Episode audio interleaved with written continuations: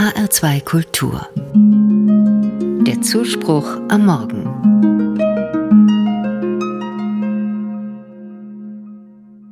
Es ist ein eigenartiger Tag, dieser Dienstag.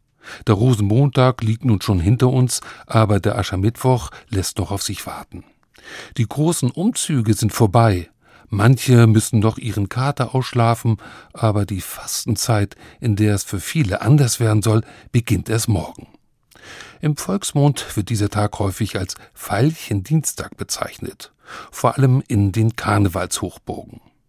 Das klingt interessant, auch wenn die Ableitung eher zweifelhaft ist. Der Ausdruck Veilchendienstag soll sich an den Rosenmontag anfügen. Nicht mehr ganz so ausgelassen, nicht mehr so üppig, aber immer noch attraktiv.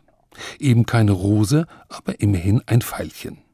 So gesehen könnte der Veilchendienstag als direkte Fortsetzung betrachtet werden, eben als kleine Schwester des Rosenmontags. Dabei ergibt sich aber ein kleines Problem, denn die Bezeichnung Rosenmontag hat eigentlich nichts mit der gleichnamigen Blume zu tun. Im deutschen Wörterbuch der Brüder Grimm erfahren wir, woher der Ausdruck kommt. Ursprünglich war von dem rasenden Montag die Rede. So wild trieben es die Jecken an diesem Tag, dass die Welt zu rasen schien. Die Fleischer ließen noch einmal die Sau raus, bevor sie in der Fastenzeit nichts mehr zu tun hatten. Und alle anderen, vor allem die Vertreter der Obrigkeit, bekamen ihr Fett ab. Sie wurden zum Ziel von Spott und derben Späßen. Die Namensgebung durch zarte Blumen trifft diese Stimmung überhaupt nicht.